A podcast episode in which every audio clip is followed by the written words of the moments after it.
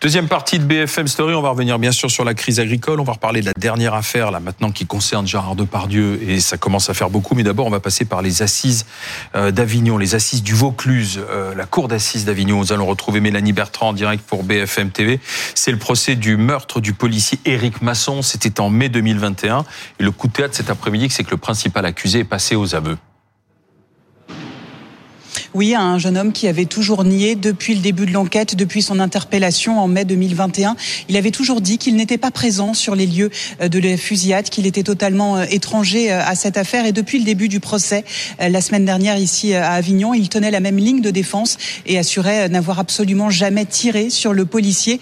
Tout ça, c'était jusqu'à tout à l'heure, aux alentours de 14h30. Ce jeune homme, Ilias Akoudad, 22 ans aujourd'hui, il a finalement revenu sur ses déclarations et il a avoué debout son box, euh, vêtu d'un jogging noir, euh, habilement questionné par son avocat, maître Franck Berton. Il a dit cette phrase "Oui, c'est moi qui ai tiré sur Éric Masson euh, ce jour-là", mais il a rapidement enchaîné avec des explications en disant qu'il ne savait pas qu'Éric Masson était policier, qu'il pensait avoir affaire à une transaction. Sous-entendu, il pensait peut-être qu'Éric Masson était un trafiquant qui venait chasser sur ses terres. Alors, c'est un coup de théâtre évidemment qu'attendaient les parties civiles, même si elles nous ont dit à la sortie de l'audience a quelques minutes que c'était un peu trop euh, tardif, qu'elles auraient aimé euh, que ce jeune homme parle dès son interpellation il y a presque trois ans maintenant. Mais néanmoins, pour l'avocat d'Ilias Akoudad, le principal accusé, c'est un pas énorme, ses aveux. Ce jeune homme euh, avait toujours nié en bloc être l'auteur des coups de feu, même si son avocat l'a souligné encore aujourd'hui.